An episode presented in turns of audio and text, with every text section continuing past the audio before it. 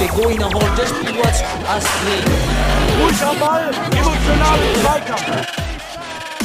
Mr. Futsal, the Mr. podcast. Futsal, il podcast. Mr. Futsal, el podcast.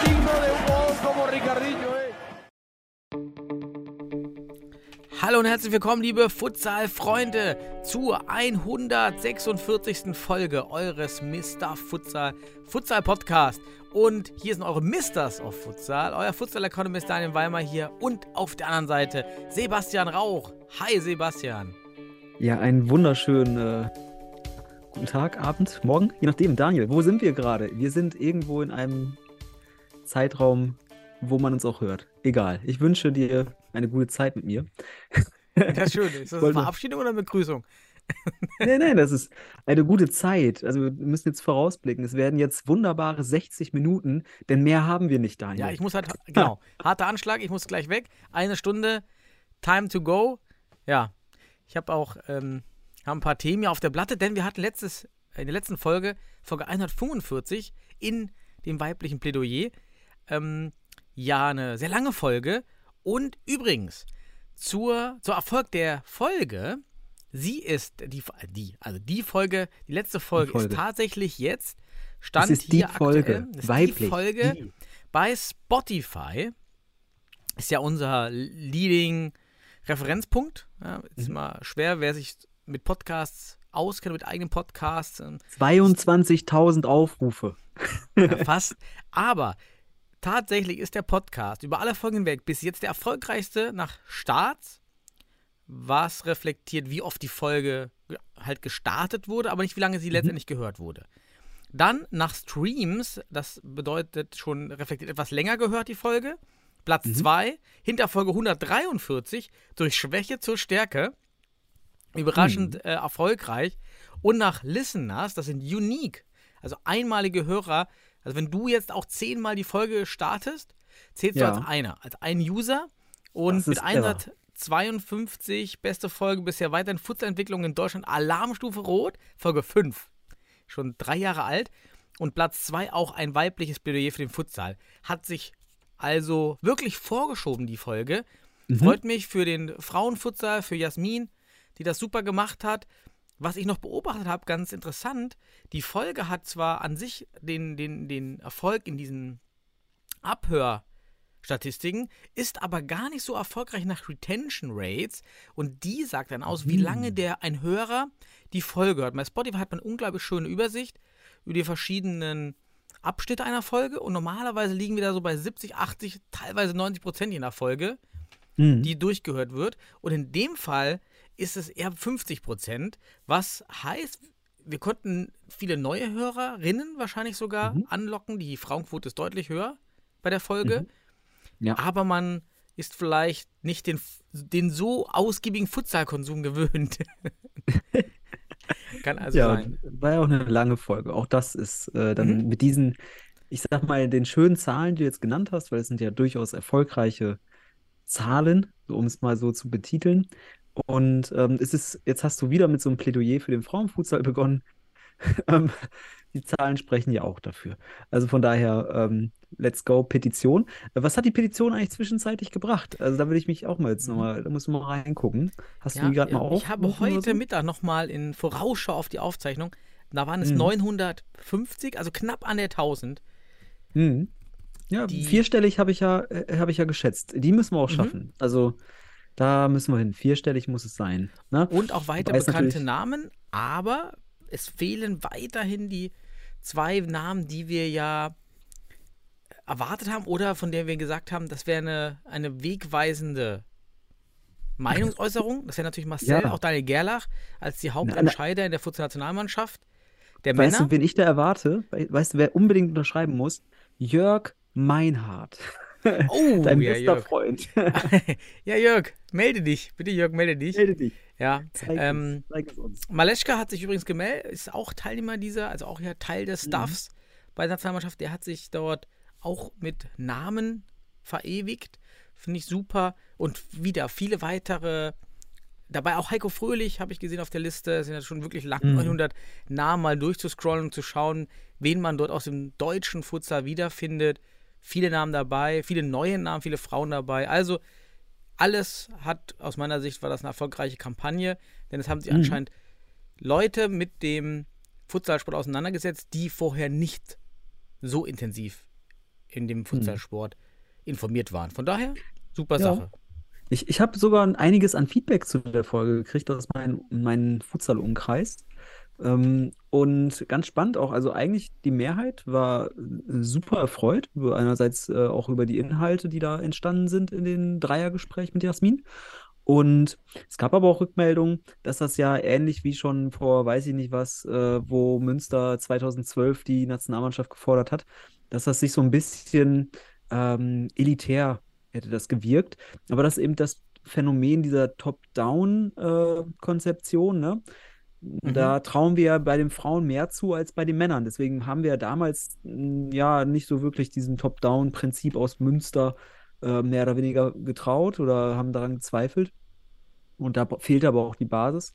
Ähm, jetzt haben wir nicht die Basis bei den Frauen, aber dieses Top-Down-Prinzip hat jetzt hier sicherlich, mh, auch wenn wir uns den Fußball dann nochmal reflektieren, also dazu ladet man also nochmal ein, um in die, äh, in die Folge reinzuhören, um mal zu hören, wie wir auch über den Fußball, den Frauenfußball da nochmal sprechen, weil daran kann man sicherlich ableiten, dass hier auch ein Top-Down-Prinzip Wirksamkeit erzeugen könnte.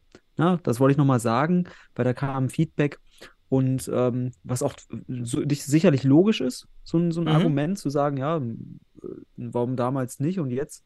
Und ähm, von daher, aber bitte, Logik heißt ja nicht gleich, ist dass es gleich richtig ist. So und ähm, deswegen immer mal die Situation anschauen. Und die Folge hat das, glaube ich, auch ganz gut herausgestellt und Mhm. herauskristallisiert, dass wir beim Frauenfutsal eine deutlich andere Situation haben. Du kamst ja mit dem Trickle-Down-Effekt und so weiter, was wir da alles hatten. Aber schön.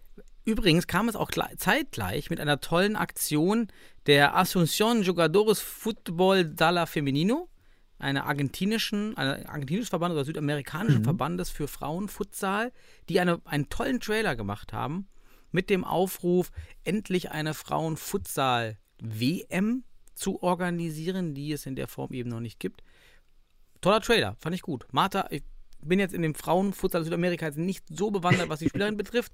Martha meine ich erkannt Ja. zu haben, die Brasilianerin. Also waren sicherlich die entscheidenden Spielerinnen der verschiedenen Mannschaften, die dort mit dabei waren. Ja. Ja. Fand ich cool. Das freut mich. Aber Daniel, wir haben ja letzte Woche so ein paar Sachen vernachlässigt. Mhm. Ähm, ja, für die Frauen haben wir es geopfert. Ähm, aber wir wollen es dann heute wieder ausgraben. Wir wollen nochmal schauen, was ist in den letzten Wochen passiert. Und äh, du hast ja sicherlich auch da eine gewisse Liste dabei. Ähm, Möchtest du beginnen mit deiner? Ja, gerne. Wir, die Liste ist lang, deshalb lass es uns richtig staccato, staccato aber artig die Fakten abarbeiten. Wir hatten einmal die Diskussion, was passiert nach einem 10 Meter, wenn der Ball an den Pfosten geht. Und gab es jetzt auch einige Feedbacks von Kevin, der hat, äh, da war das auch mal in Darmstadt irgendwie und hat das geschrieben und äh, Patrick hat sich auch noch gemeldet. Vielen Dank an alle. Also ist es so, wenn der Ball an den Pfosten geht tatsächlich, ja, kann, äh, kann der Schütze selbst nicht das Tor danach erzielen. Also war also richtig die Entscheidung damals äh, bei Eintracht Südring. Ja, war ja auch meine Genau, Überzeugung. unser Guess war richtig. Das Hätten passt. wir mal drum gewettet. In Zukunft, wenn wir uns da nicht einig sind, wetten wir einfach um, Mhm. um irgendwas. Dann äh, lassen wir das auflösen und dann äh, vielleicht gibt es dann einen Energy Drink, den wir noch aus Hamburg erwarten. Mal gucken. Dann habe ich aufgeschrieben als Fakt, einfach den ich mitgenommen habe, Petro Strickert ist der Bruder von äh, Dres, von Hot 05. Ja, Hohenstein. auch. Wer das nicht weiß, wusste ich auch nicht bis zu dem Zeitpunkt. Junge Mhm. Spieler, beide super jung, Deutsch-Brasilianer, top und sind Brüder. War mir so nicht bewusst davor. Nee, genau. Also Von der Name Matthias. verrät Hinweis jetzt auch von nicht Matthias, vielen. Dank. Genau. Genau. Äh, Der Name verrät es nicht sofort. Von daher, ähm, ja, ist doch schön. So eine Info. Familien, Familienverein Hohenstein. Oh, das reimt sich. Familienverein Hohenstein. So, Wow. kein schöner, aber ja, verkaufen wir gerne. Also könnt ihr gerne benutzen. Aber wir Genau. brauchen Lizenzgebühren. genau. Wir haben jetzt gerade das Ding erfunden. Bitteschön. Mhm. Dann habe ich mir notiert, da wollte ich eigentlich schon die ganze Zeit mal erwähnen, den Insta-Account von Hannover 96 Futsal. Die posten immer wieder sehr regelmäßig und immer mit schöner brasilianischer Musik. Ja, brasilianische Funkmusik, wer da so im Genre drin ist. Ähm, ja, so ein bisschen die, die, die, die, die, die ja, kann man gar nicht sagen, die, die, die, die Favela-Musik, ja, die sich aber sehr, sehr populär gemacht hat dort in den letzten zehn Jahren. Toll. Ich wollte einfach mal sagen, ist ein schöner Insta-Kanal, wo im Sinne, da kommt immer wieder mal Postings von einem Verein, Mhm. der, den wir gar nicht so oft hier im Fokus haben. Sehr cool. Ja, habe ich mir aufgeschrieben. Hannover 96. Dann, die Bayern-Liga ist online. Also, das Mhm. war noch jetzt die letzte Liga, auf die wir gewartet haben. Nee, die Niedersachsen-Liga ist ja- vermisse ich auch noch. Ob da noch was kommt, aber die Bayern-Liga war jetzt als letzte Liga hier noch mit dabei und in der Liga spielen Geretsried, Barki Futsal Duis Nürnberg, FC Deisenhofen, Futsal Club Regensburg, Heimatkicker Futsal Club, Jan Regensburg U19 und MTV Futsal Panthers 2. Einige bekannte Gesichter und neu sind dann diese Heimatkicker, meine ich, ne? Die gab es zwar nicht. Und Geretsried, Mhm. waren die letzte Jahr dabei? Ja, bin jetzt unsicher. Ich bin mir nicht ganz sicher, Daniel. Ja, gut, das war der Fakt. Ja, das ist richtig staccato, die News hier runtergeballert. So muss das aber auch sein. Dann Wir kommen ja noch bestimmt zu einem Thema. Irgendwo ja, kommt ja noch ein bisschen was, ne? Dann, ja, es gab eine, eine, eine Erschütterung bei Wacker, Oh. bei Wacker. Hamburg. Oh, ja. Hier gibt es eine starke Änderung im Team, im Staff-Team. Und zwar haben sich Jörg Osowski, jahrelang im Hamburger Futsal tätig, Auswahltrainer, und Cindy Düring, Schiedsrichterin Futsal als auch Teammanagerin dort, mit sofortiger Wirkung zurückgezogen. Hm. Und ja, im Prinzip, es gab dann eben Spannungen, was man sich dann irgendwie denken kann. Und ähm, was ja eigentlich immer der Fall ist, wenn Trainer oder Teammitglieder irgendwie aussteigen, dann gibt es anscheinend Spannungen mit den entsprechenden Entscheidern vor Ort. Und das eben hier Ali Yazar. Und dort hat das einfach nicht funktioniert. Kann ja immer sein. Kann ja, man weiß es ja vorher nicht, wie so eine Verbindung funktioniert. Man hat sich jetzt hier getrennt.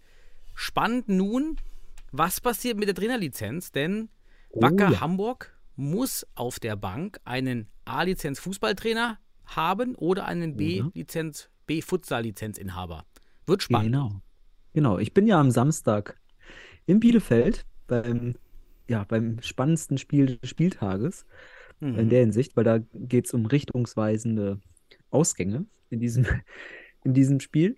Und ich werde gespannt sein, wer da auf der Bank oder an der Bank steht. Und auch wer, wir werden darauf achten müssen, wer dann beim DFB-Net drin steht und ob der auch an der Bank steht. Weil das muss ja auch schon übereinstimmen. Da kann man jetzt nicht nur irgendeinen eintragen, der dann den, so eine Lizenz Korrekt. hat. Der muss auch dabei sein. Er muss praktizieren am Spielfeldrand. Sonst haben wir da ein, ich sage mal, fein und äh, ich sag mal auch vorsichtig juristisches Problem. So, Mhm. bin gespannt. Ja. Was nächstes auf meiner Liste hier? Es gab die Auslosung der Champions League Futsal. Ist jetzt online. Mhm. Leider habe ich jetzt nichts weiter notiert. Super, habe ich mir gut vorbereitet. Ich habe nämlich so, Und da- da- Auslosung ich, Futsal, also, aber ich, ich bin ja nicht ganz so unvorbereitet wie du, ich mein auch Lieber. meistens mache ich dann Screenshots. Ich suche die mal, ob ich jetzt nochmal die. Ja, Auslosung ich habe, habe. ich habe, ich kann mich nämlich erinnern, dass ich das in unsere tolle WhatsApp-Gruppe gepostet habe, denn es gab die Auslosung der Elite-Runde der UEFA Futsal Champions League 2022, 23, Daniel. Jetzt habe ich auch Ist- gefunden, ja, Herr Rauch. Ich habe auch extra lange den Satz ausgeführt, damit du endlich an den Punkt kommst. Okay. So, aber da du jetzt äh, nicht so weit warst, mache ich einfach weiter. Und zwar gibt es dort jetzt die vier Gruppen. In der Gruppe A Sporting Lissabon, ja. Ähm, dann aus der Ukraine Uragan Ivano äh, Frankwisk oder wie es heißt. Entschuldigung, wenn ich es Mhm. nicht aussprechen kann.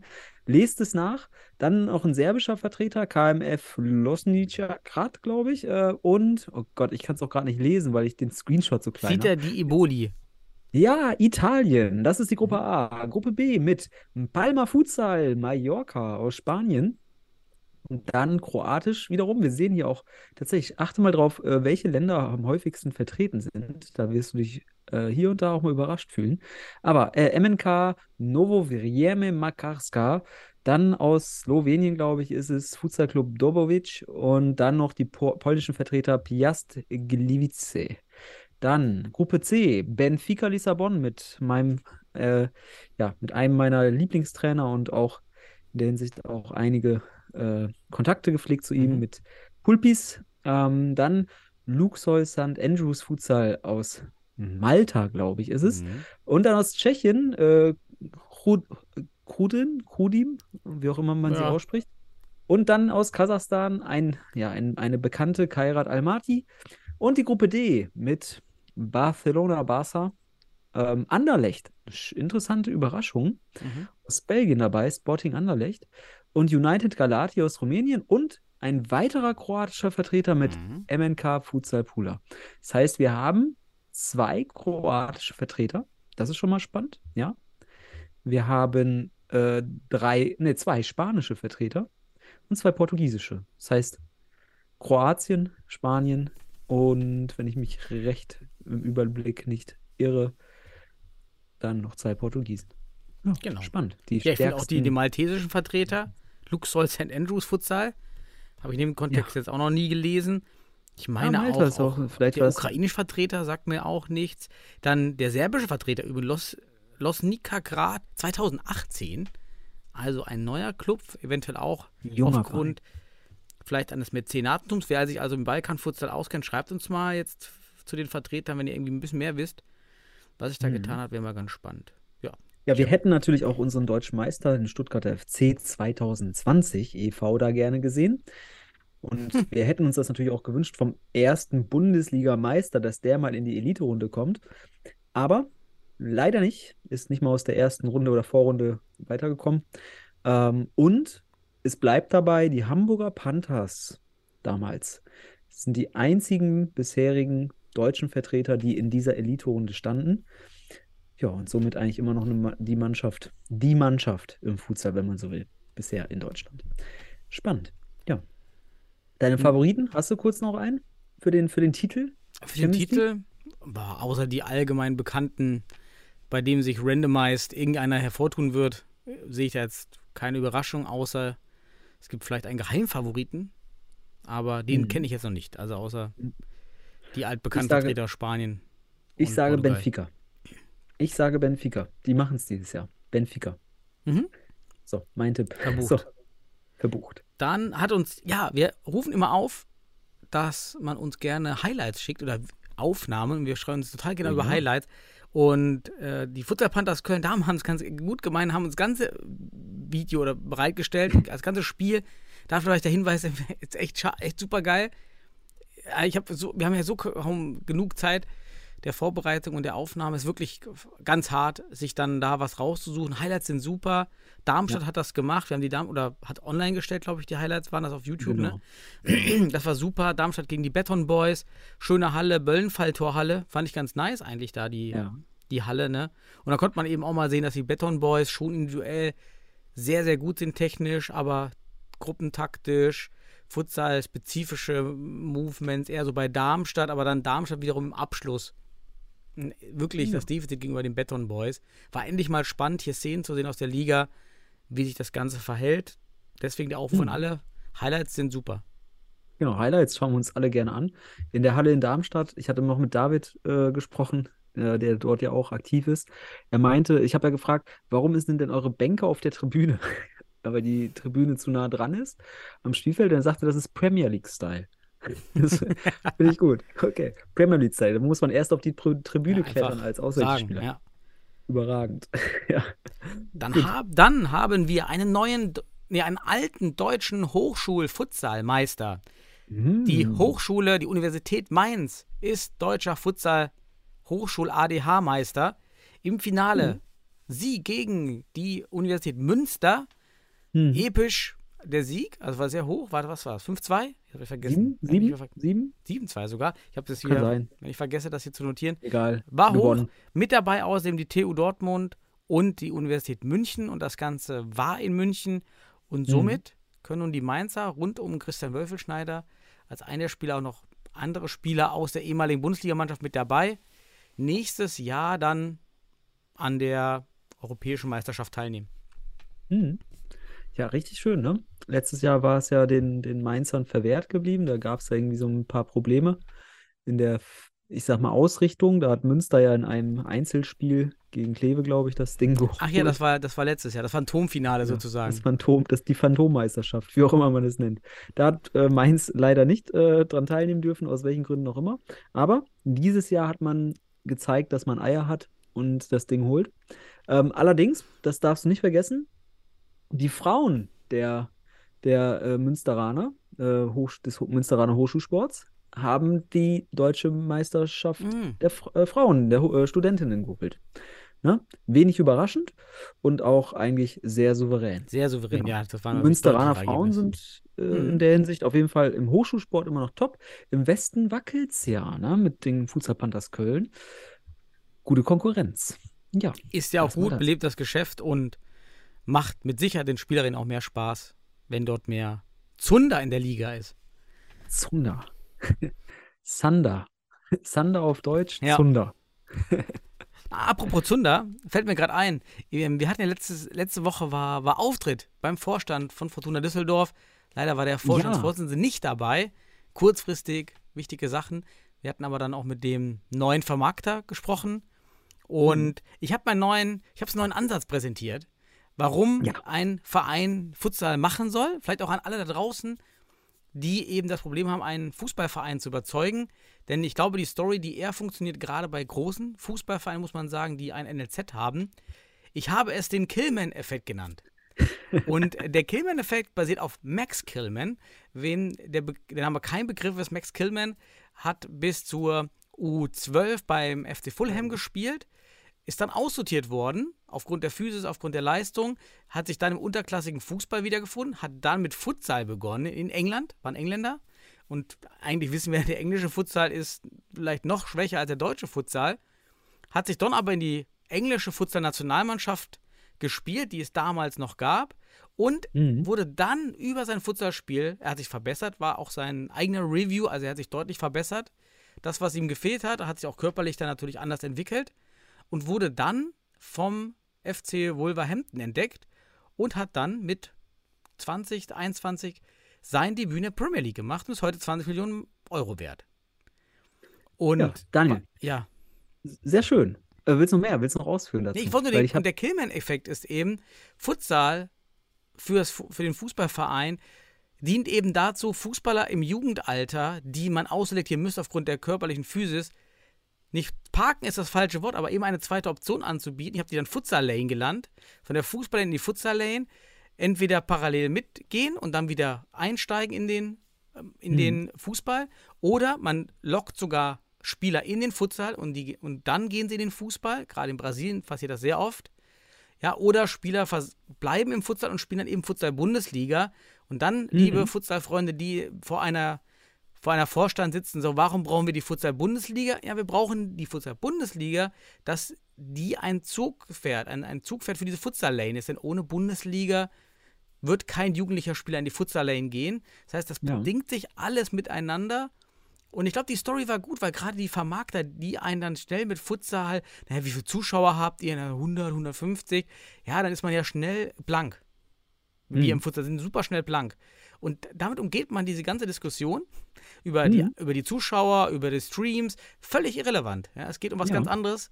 Und der wichtigste Punkt ist Artikel 20 und 21 der FIFA-Futsal-Regel, nämlich Jugendspieler bekommen später, falls sie verkauft werden, also der Ablösesumme, Jugendausbildungsentschädigung an die Ausbildungsvereine, das sind festgeschriebene Prozentsätze für jeden Monat, den ein Spieler in der Jugendakademie verbracht hat. Und wenn die Spieler Futsal spielen, parallel bleiben sie und haben einen Fußballpass, bleiben sie ja in der, in, im NLZ.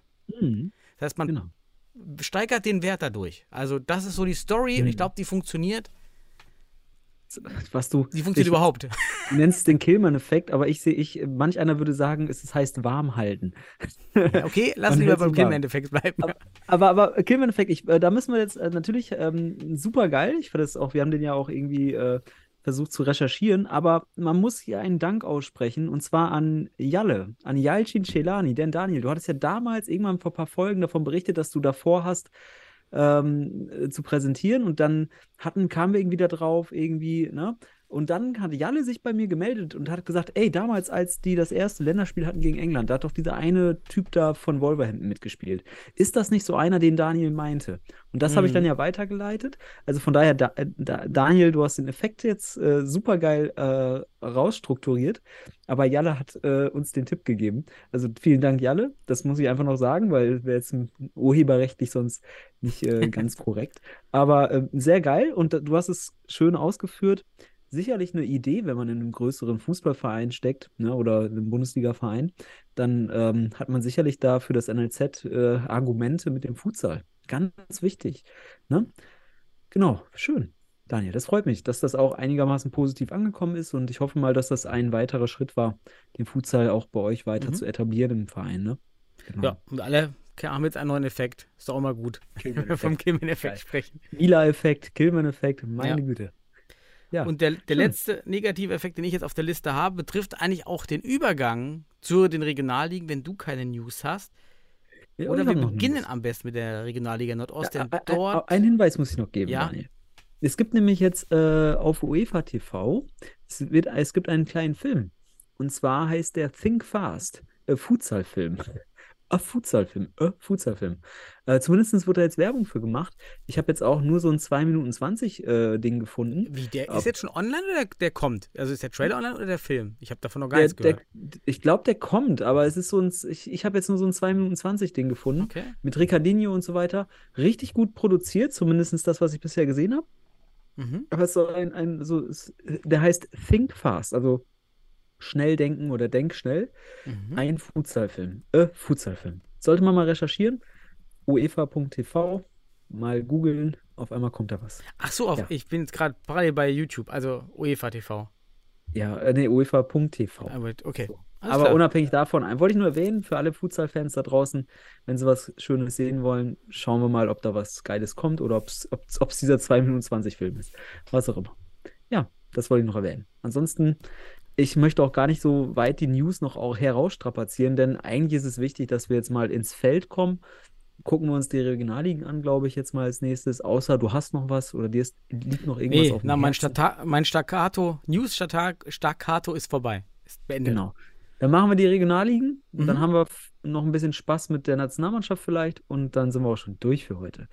Aber Daniel, ähm, wie wär's mit der Regionalliga Süd heute? Ich wollte doch mit der. Regionalliga Nordost anfangen, weil ich da eine Story zu erzählen habe. Achso, die kannst du dir. Ah, okay, deine Gedächtnisleistung ist, wenn Staccato ist hier äh, nicht so gut, dann gehen wir auf, auf Nordost. Ist okay. Komm, Okay. wir starten mit Nordost. Denn es gibt Auflösungserscheinungen bei Hm. UFC Atletico Berlin. Das Team war schon im letzten Spiel gegen Berlin schon nur mit drei Spielern zu Start anwesend und hat dann später noch aufgefüllt auf sechs, wie ich das hier auf, im, im DFB-Net sehe.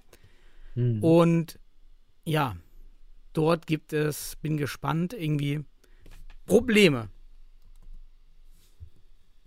Ja. ja, ja, genau. Das ist deine, das ist deine Weiteres Story weiß ich auch nicht im Detail, Ja. aber allein dieser Blick auf die Ausstellung, auf die Aufstellung verrät ja das Problem. Und wenn man zu dritt beginnt, dann ist ein Fehler im System sehr wahrscheinlich. Ja, leider. Also es sieht äh, nicht so stabil aus dort. Und man hat jetzt auch die letzten Spiele entsprechend auch sicherlich damit begründet verloren. Ne? Also zunächst in Jena, dann aber am, am grünen Tisch, weil es da irgendwie eine Verletzung eines Spielers gab und dann hatte man auch keinen Auswechselspieler mehr. Und dann hat man das Spiel abgebrochen. Jena hat dann schlussendlich nach auch geführt, aber jetzt am grünen Tisch dann 5-0 gewonnen. Und jetzt gegen Kroatia Berlin hat Atletico Berlin dann auch im Heimspiel wiederum nur einen Auswechselspieler gehabt und 3 zu 7 verloren. Während wir aber, wenn wir den Rest der Liga anschauen, hier auch eigentlich wieder wunderbar erkennen, es, es bahnt sich ein, ja, es bahnt sich ein Alleingang an, wollte ich fast schon sagen, wobei Liria noch gut dabei ist. Ähm, Kroatia, Berlin und Liria. Hm. Ähm, bisher es. punktverlustfrei. Und äh, bei Liria gab es auch so kleine Highlights, die haben sie uns auch geschickt, aber das war eher so ein, also nicht so wirklich strukturiert Highlight, das war einfach nur so ein bisschen, ja, ein Videomitschnitt und äh, ein paar schöne Tore gesehen, haben sie in, in Jena gespielt. Ja, aber Liria und Kroatia christ, herauskristallisieren sich in dieser Liga. Mhm. So. Das dazu Daniel. Wo wollen wir hin? Wo willst du hin? Nach oben oder nach unten auf Nach der oben. Landkarte? Nach oben. Ja, immer nach oben, Daniel. Immer der Weg nach oben. Dann gehen wir in den Norden. Was ist im Norden passiert? Im Norden gab es jetzt in den letzten zwei Spieltagen ein wenig was, was mir, was wir dort betrachten können. Sekunde, ich muss mal auch mal gerade hier alles öffnen. Das muss ja alles sofort Ja, reinfliegen. Auch hier marschieren jetzt zwei Teams vorneweg. Mhm. Und zwar Sparta Futsal und der FC Maihan weiterhin. PTS Kiel, Mhm. dahi- Kiel dahinter und danach relativ homogenes Feld, eigentlich bis zu Kiel. Mhm. Ja, also da scheint sich dieser, dieser Zweikampf anzubahnen oder der ist schon da, der Zweikampf um den Aufstieg. Also ganz Mhm. spannend und hinten in der Tabelle aber auch, ja gut, Hannover und Fortuna Hamburg leider noch ohne Punkte, aber das ist nicht so eskaliert wie in anderen Ligen, wenn man sich die Gegentore anschaut. Also das ist noch alles im, im Lot. Genau, die Torverhältnisse sehen echt noch äh, menschlich aus. Ähm, wobei ich nicht von einem Zweikampf, ich würde eher von einem Dreikampf sprechen, weil der PTSK Kiel ja mit einem Spiel Rückstand auch noch auf 15 Punkte kommen kann und hat ja auch Hm. Maihan besiegt. Also von daher ähm, wird interessant die Liga, hoffe ich. Und so wie letztes Jahr dann vielleicht kurz vor Schluss nochmal ein Topspiel und dann setzt sich da jemand durch, der in die Relegation geht. Ja, spannende Liga auf jeden Fall der Norden. Gehen wir weiter, Daniel. Gehen wir jetzt im, gegen den Uhrzeigersinn, dann gehen wir in den Westen. Da hatten wir nämlich auch Highlights Mhm. übrigens. Das hatten wir Ah, ich vergessen, ja, vergessen. richtig. Ne? Und zwar hat Clemens Burmeister jetzt am Wochenende dort beim Spiel Cheruska Detmold und Gütersloh einfach mal Highlights erstellt. So richtig cool. Und irgendwie habe ich das Gefühl, dass die Vereine da irgendwie, ja, also ich wäre mal dankbar, dass jemand da präsentiert, was da passiert. Ähm, und die Highlights haben wir angeschaut. Und Gütersloh gewinnt in Detmold mit 9 zu 7. Man muss aber sagen, das Spiel war sehr, sehr unterhaltsam. Detmold führt 3-0, dann führen sie irgendwann äh, zwischenzeitlich 4-2, dann liegen sie 5-4 hinten, dann steht es 5-5, dann, ach Gott, dann irgendwann 7-5 für Gütersloh, dann 7-7 und am Ende 9 zu 7. Und äh, ja, es war ein sehr interessantes Spiel mit einigen Highlights tatsächlich. Und ähm, die Frage ist halt so, inwieweit war das wirklich, ähm, ich sag mal, auch hochwertiger Futsal? Das muss ich mal erstmal vorab sagen, weil ich bin jetzt nicht davon ausgegangen, dass es ein Topspiel der Westliga ist. Aber es war unterhaltsam. Es waren schöne Szenen dabei, fand ich. Ähm, und wenn man so möchte, auch ein paar alte Gesichter aus, aus vom MCH bei Gütersloh. Äh, und ganz interessant, wie oft kann man eine Eckball-Variante äh, spielen? Gütersloh sagt, ja, kann man. Man kann häufiger die Dinger spielen ähm, und hat einfach da über Eckball-Varianten das Ding eigentlich für sich entschieden. Also zwei oder dreimal hat man die gleiche Eckball-Variante gespielt und Detmold hat nichts dagegen zu halten gehabt.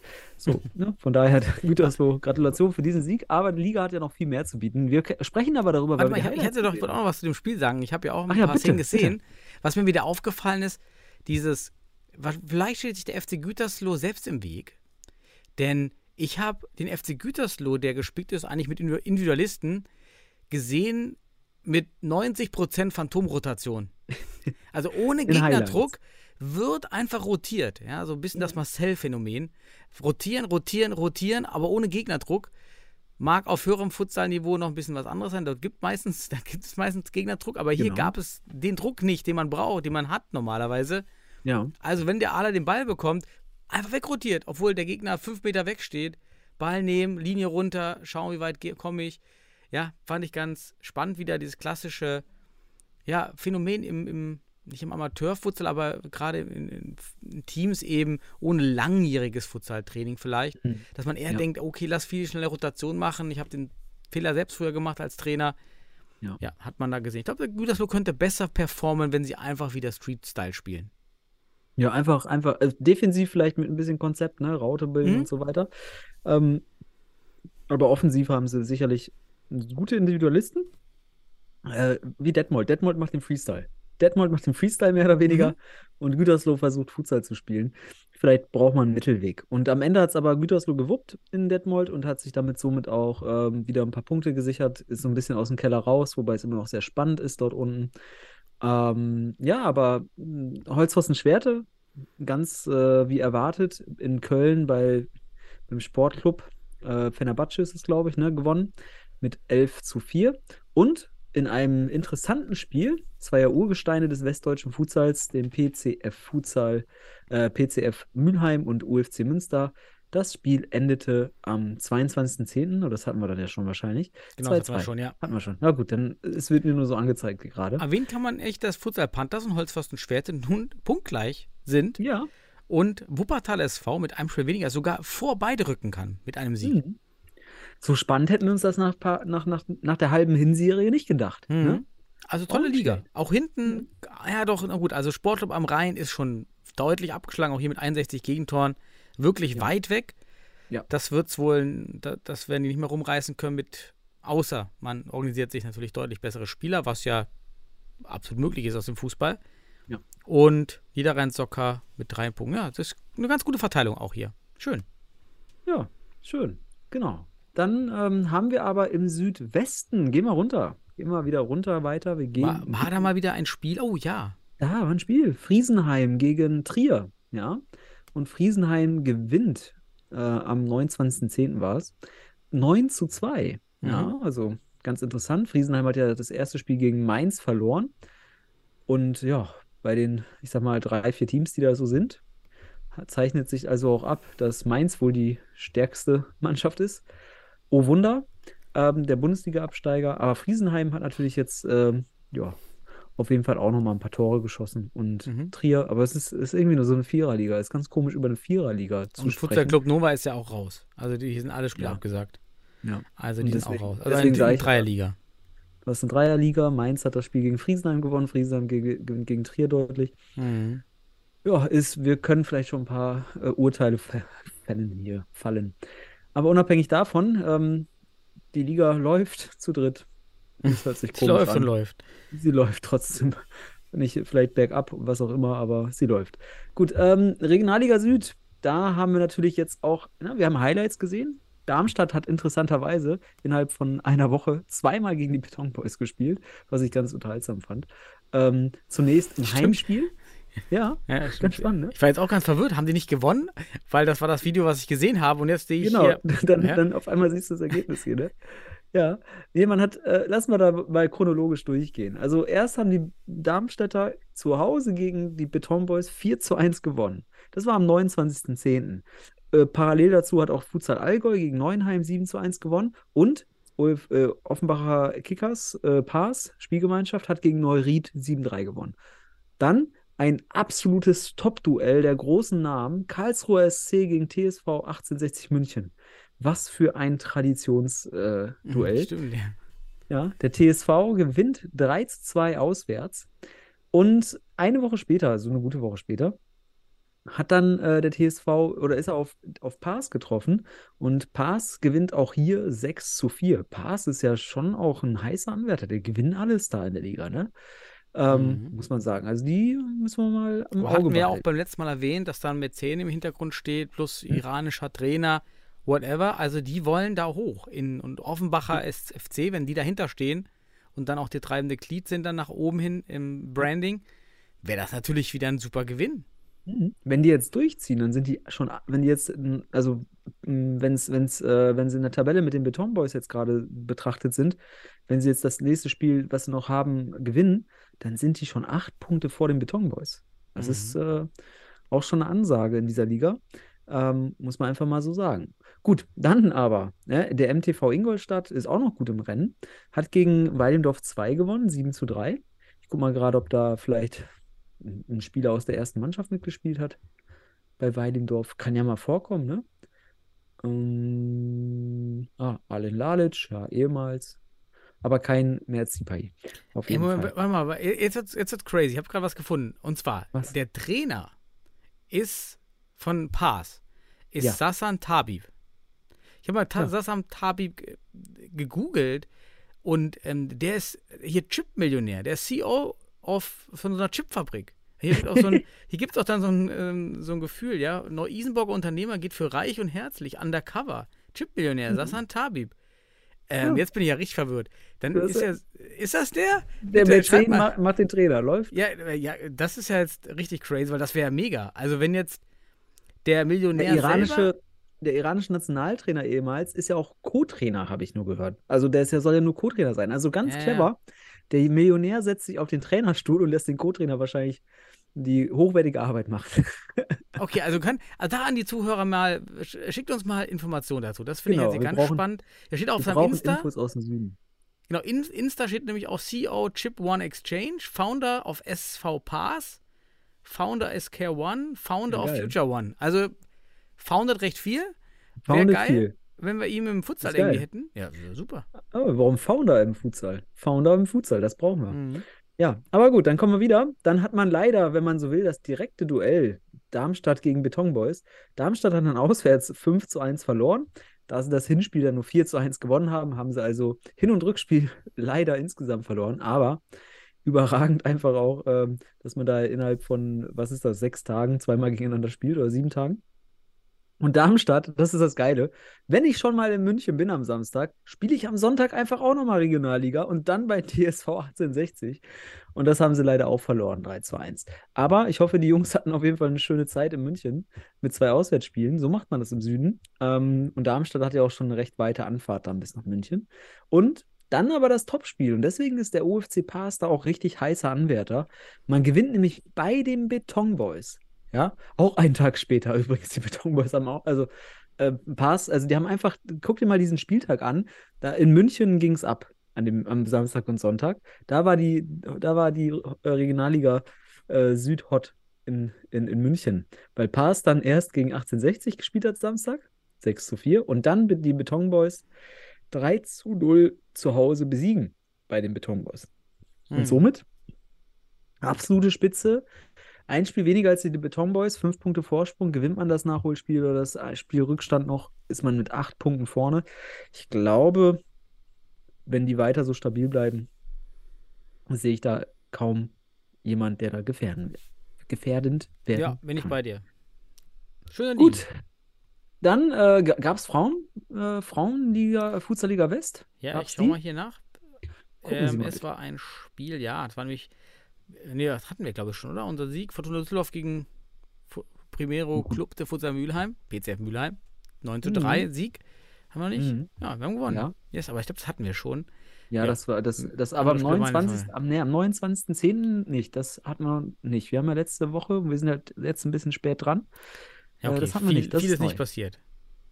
Es ist nicht Hm. viel passiert, genau. Ich habe hier gerade zufällig aus Versehens nochmal die Futsalliga Hamburg angeklickt, als Verbandsliga, Aus weil wir uns ja auch, mal, auch immer wieder was rausziehen wollen. Und ich sehe nämlich, Futsal Hamburg ist Platz 1, denn Jörg Osowski ist jetzt auch wieder Trainer bei Futsal Hamburg. Er war da Mhm. eigentlich auch nie weg, war ja selbst Präsident.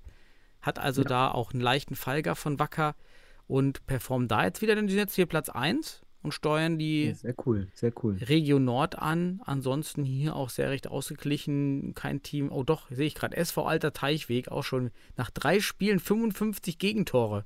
Oh, Ja, er- er erstes Spiel am 8.10. war SV Alter Teich, Teichweg 1 gegen Teichweg 2. 30 zu 3. Ja, aber schön, die, die bilden zwei Teams. Ist auch nicht schlecht, ne?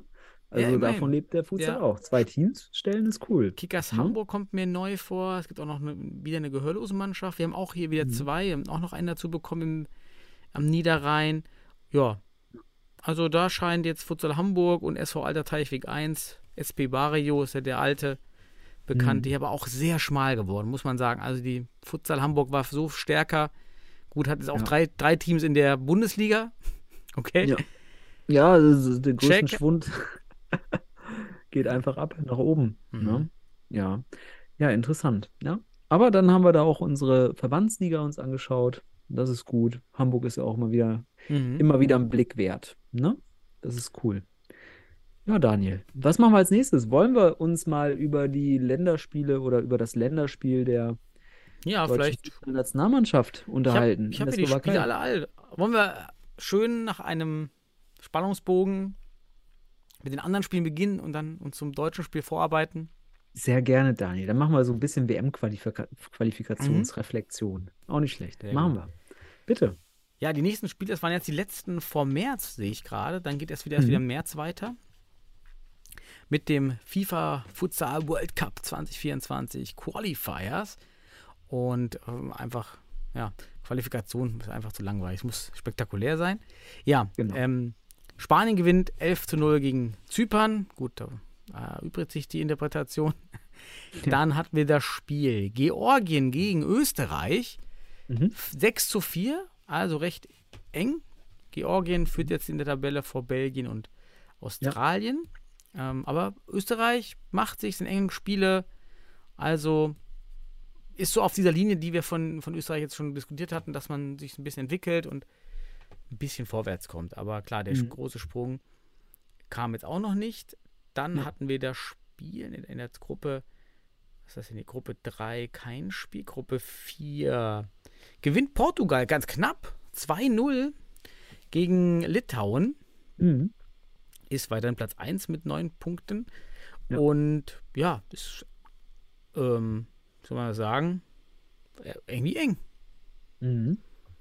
Aber du weißt auch, ein gutes Pferd springt so hoch, wie es Okay. muss. Ne? Genau, verbuchen, wir es- ver- verbuchen wir es so.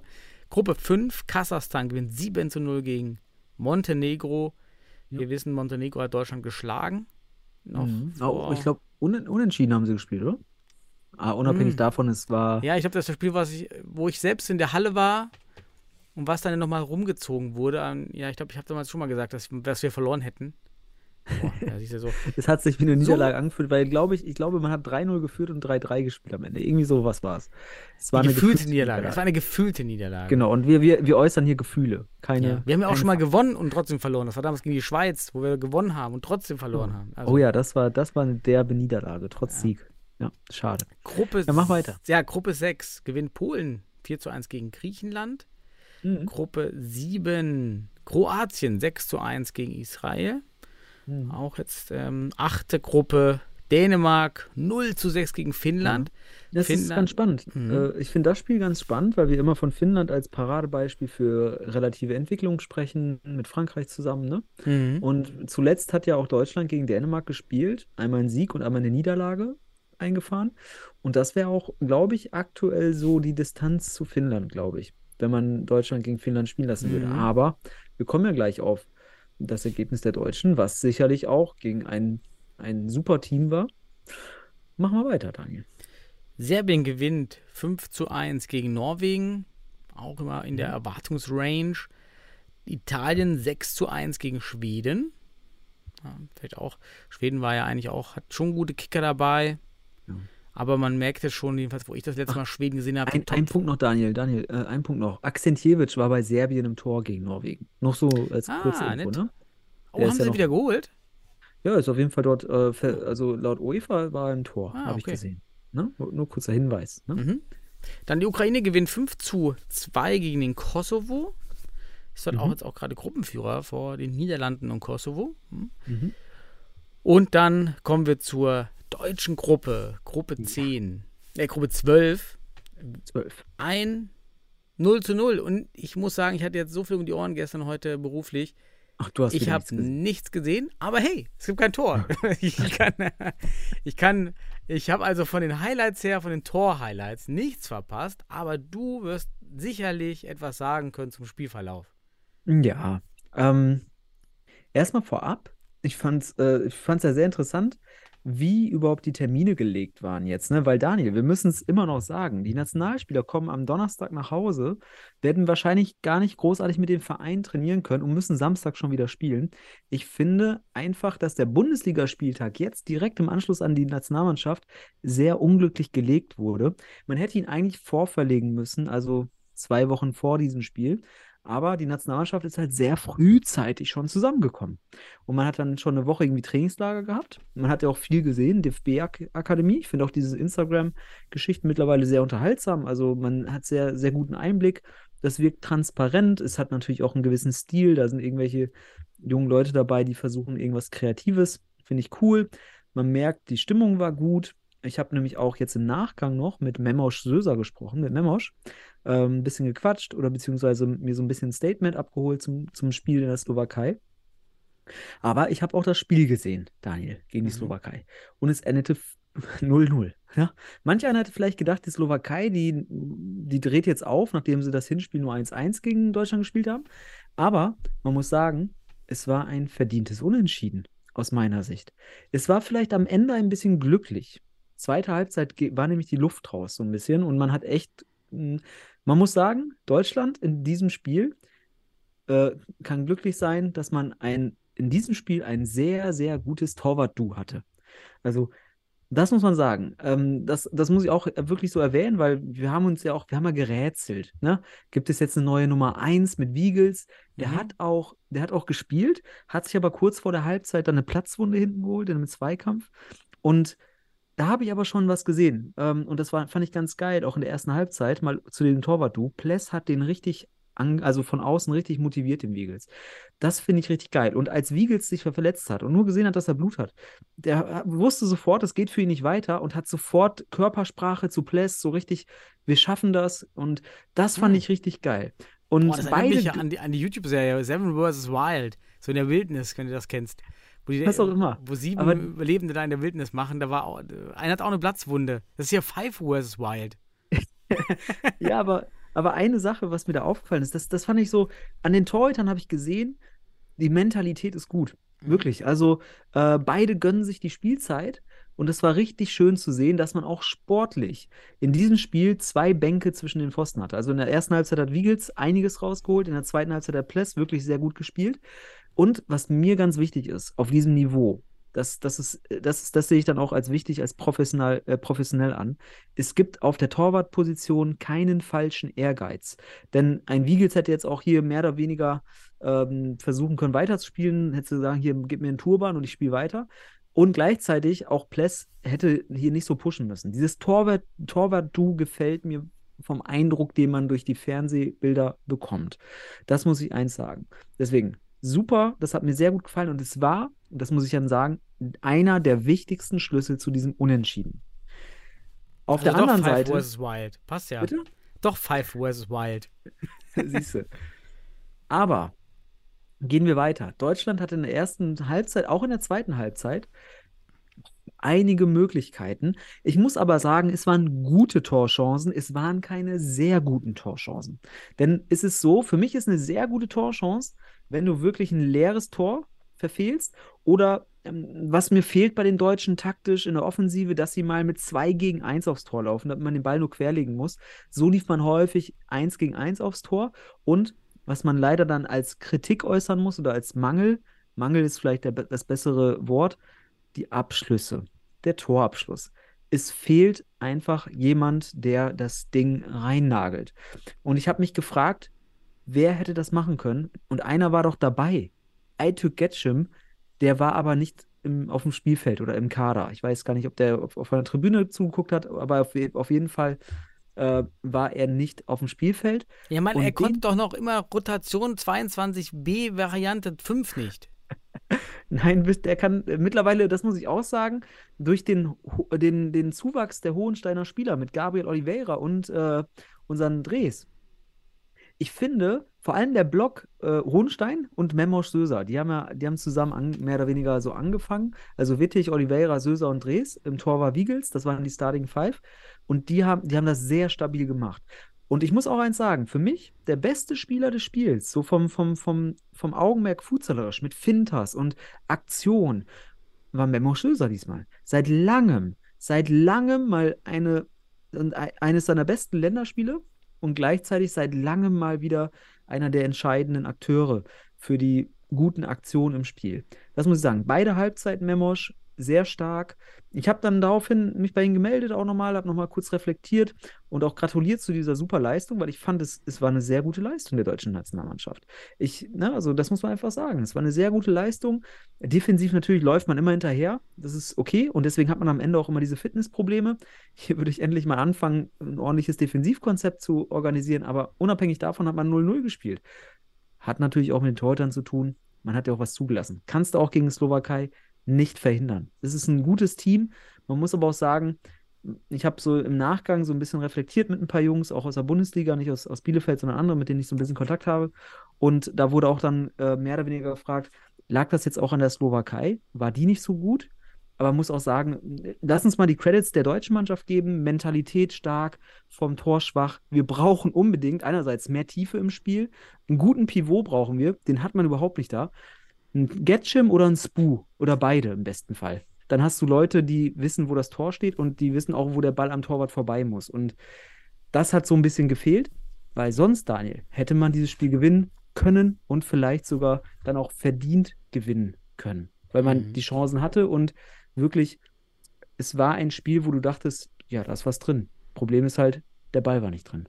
So, um es das mal so zu sagen. Aber wir brauchen echt da jemanden, der, der, also die Jungs müssen am Torabschluss arbeiten und gleichzeitig auch einfach, wir haben ja ein, zwei Jungs in der Bundesliga, die zeigen uns das an jedem Wochenende, wie das Ball, wie deutsche Jungs, die, wie der Ball wirklich im, Mhm. im Netz zappelt.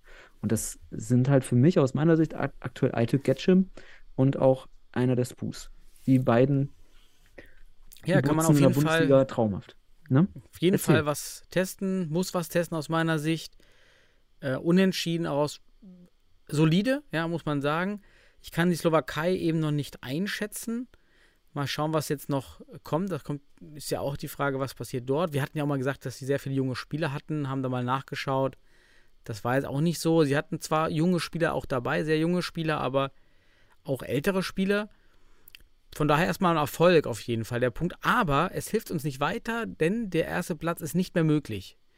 Denn selbst wenn wir gewinnen gegen Lettland, dann haben wir fünf Punkte. Dann muss, also egal wie, entweder verliert die Slowakei gegen Lettland, dann hat Lettland sechs Punkte. Oder ich bin unentschieden, dann hat Slowakei sechs Punkte. Also wir sind auf jeden Fall raus. Als Platz 1. Da, Es ja, gibt genau, noch einige. Zweitplatzierte, die vier besten Pl- Zweitplatzierten. Mhm. Könnte ja dann funktionieren, aber wahrscheinlich fünf Punkte, wahrscheinlich eher sechs Punkte die, die Zweitplatzierten dann. Ja, ich glaube auch eher sechs, aber man würde auch als Zweiter dann noch in die K.O.-Spiele kommen. Man würde nämlich gegen die anderen Zweiten spielen, um eine Runde weiterzukommen. Das heißt, man hat es in eigener Hand. Das ist doch erstmal wichtig. Man hat es in eigener Hand. Nee, wieso? Nee. Naja, ist, wenn die Slowakei gewinnt oder Lettland, ist ja egal. Also äh, das ist ja, es gibt noch zwei Spiele. Lettland gegen Slowakei ja, aber und du bist ja, Deutschland du gegen kannst, Lettland. du kannst ja nur noch Zweiter werden. Ja, aber du kannst als Zweiter gehst du in die, in die Spiele gegen äh, einen anderen Zweiten. Aber um nur den, die vier Besten, nicht alle. Ja, mit fünf Oder? Punkten bist du einer der, das weiß ich gar nicht, aber Ja, also ich einer hat schon so sechs. verstanden. Einer Ich hat hab schon sechs, einer hat vier. Fra Frankreich, äh, nee, nee, Frankreich kommt auf jeden Fall mit rein. Ja, die, davon geht ja einer direkt, ne? Ah, wird eng. Aber wir, müssen erstmal gewinnen. aber es, Daniel. die Hoffnung ist da. Lass uns die Hoffnung Genau, genau. Also aufleben. ganz für ehrlich, die Jungs. Wir, wir sind ja mitunter die beiden größten Kritiker dieser Nationalmannschaft, aber wir sind auch mitunter die beiden größten Fans. Das muss man einfach mal sagen.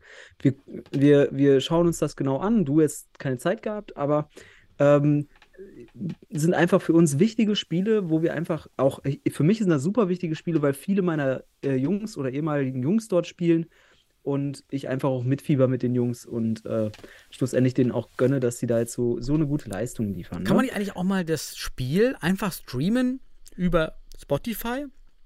Sodass ich, wenn ich im Auto bin, ich war im Auto, ich war einfach im Auto. Ich du, habe aber nicht. du willst einen Komment du willst so einen Fußballkommentar ran, schießt aus dem Hintergrund. Ja, aber einfach das, den Kommentar, der sowieso kommentiert, reicht ja. Aber als Audio, denn Mhm. mit Video verbrauche ich ja meine ganze, meinen ganzen Monatsvorrat an Datenvolumen. Auf der Was Heimfahrt, wenn ich mir billigen 90 Vertrag, Junge. wenn ich, ja, boah, guck dir doch mal 90 Minuten ungefähr, 2x20 netto ungefähr schon an. gemacht.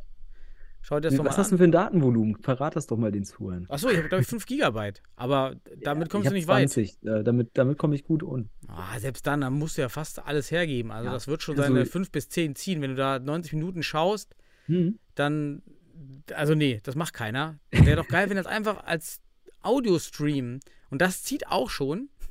Hm. Ja. Ähm, das muss doch irgendwie gehen. Irgendwie, ja, keine Ahnung. Muss doch irgendwie funktionieren. Live-Ton. Gibt es das nicht bei Spotify irgendwie Live-Tonübertragung? Ich, das weiß ich nicht. Also äh, es gibt ja auch sicherlich, ähm, also ähm, für, für, für Sehbehinderte gibt es sicherlich auch so solche Angebote, Sport, Sportübertragung, ich glaube. Vielleicht ähm, sowas bräuchte man vielleicht, dass man einfach dann schlussendlich ähm, den Hörer etwas gibt. Ne? Mhm. Das ist entscheidend. Aber wenn wir uns auch noch mal zu diesem Spiel. Wir haben noch eine Minute. drauf- Wir haben noch eine Ja. Minute. Okay, dann folgendermaßen. Wir machen jetzt kurz Statistiken und dann gehen wir über in die Tipps für den Samstag und Sonntag der Bundesliga. Wenn Okay? du es in einer Minute, in 30 Sekunden schaffst, okay. Ah, locker weg, ey. Du, eine Minute länger hast du auch einen Mr. Datenanalyst. Man muss sagen, die Statistik spricht für die Slowakei. Man hatte 41 Schüsse und Deutschland hatte nur 25. Das hat sich aber auch in der zweiten Halbzeit stark ergeben, weil da war die Luft raus bei den Deutschen vermehrt. Ähm, dann hat man auch doppelt so viele äh, Ecken gehabt. Slowakei 14, Deutschland 7. die waren nicht so ausgeglichen, beziehungsweise nicht so interessant wie im, im Hinspiel. Die Slowakei hat schon mehr gemacht für das Spiel, aber Deutschland war immer sehr gut gefährlich. Also das muss man auch mal sagen. Das noch zu den entsprechenden Key-Stats oder ja, Hauptstatistiken, Schlüsselstatistiken, das dazu. Aber da du jetzt hier mit Zeitdruck arbeitest und wir mal wieder eine Rekordsendung in Niedrig, äh, Niedriglohnsektor hier machen, gucken wir uns jetzt die Bundesliga an, was da im, am Samstag und Sonntag auf uns zukommt. Und zwar, Daniel, wunder, wundervoller Spieltag mal wieder. Wir müssen ja ein bisschen Werbung machen hier gerade. Ein wundervoller Spieltag, der auf uns zukommt. Denn am Samstag sehen wir ein wunderbares Spiel zwischen dem Stuttgarter Futsal Club und Hohenstein. Mhm. Hot 05. Ja, Daniel, Hot. wie ist dein Tipp? Hot, hot. Okay, dann sage ich Stuttgarter Futsal Club. Finde ich Mhm. gut. Ist, ist ein geiles Spiel. Hot, hot. Kann man beides nehmen. Dann, deine Fortunen aus Düsseldorf spielen zu Hause gegen Jan Regensburg. Was sagst du? Fortuna. Ich sag unentschieden. Dann, oh, das ist ein richtungsweisendes Spiel. MCH Futsal Club Bielefeld gegen Wacker Eagles aus Hamburg. MCH. Was sagst du? Du Nach, sagst nach, MCH? der, nach der Sache, glaube ich. Ja, wer weiß, ob dann trotz Reaktion kommt bei Wacker, aber mh, ja, ich werde da sein und ich werde auch dem MCH vielleicht die Daumen drücken, als mein Ex- und Lieblingsverein in der Hinsicht. Dann äh, um 20 Uhr abends am Samstag noch der FC St. Pauli gegen den TSV Weidendorf. Was sagst du da? Weil im Dorf. Hm, ich glaube, ich, ich sag mal St. Pauli. Ich glaube, ich, ich Außenseiter, das, das können die. Äh, gegen Weilendorf vielleicht sogar. Gut, und am Sonntag, wie immer, Penzberg zu Hause sonntags gegen die HSV Panthers. Was sagst du da? HSV. Ich Ah, glaube warte mal, auch. auswärts, Sonntag. Auswärts, Hm. sonntags, meinst du? Komm, Pen Ja? Penzberg hat erst einen Überraschungssieg. Meinst du? Ah, also Penzberg ich erst, erster Überraschungssieg. Son Sonntag, Hamburg hat eh gerade mit Spielern schwierig, ne? Weil die immer Fußball machen. Mhm. Dann Länderspiel. Nee, komm. Penzberg. Ich mach mal Meinst du? richtig Okay. progressiv. Ich, ich, sag, ich sag die HSV Fialo, Fialo das Ding irgendwie rein. Fialo, Fialo rein, das Ding. Ja, schön, Daniel. Damit ist unsere Sendung die kürzeste seit äh, 100 Folgen gefühlt. Und ähm, es hat mich gefreut mit dir. Ich wünsche allen ein tolles Wochenende und wir hören uns dann nächste Woche wieder, again. Vielleicht ein bisschen früher als Freitag. Aber ja, Daniel, lass dir Ja. gut gehen. Schöne Woche, schöne Bundesliga-Wochenende. Viel Spaß allen. Ciao. Ciao.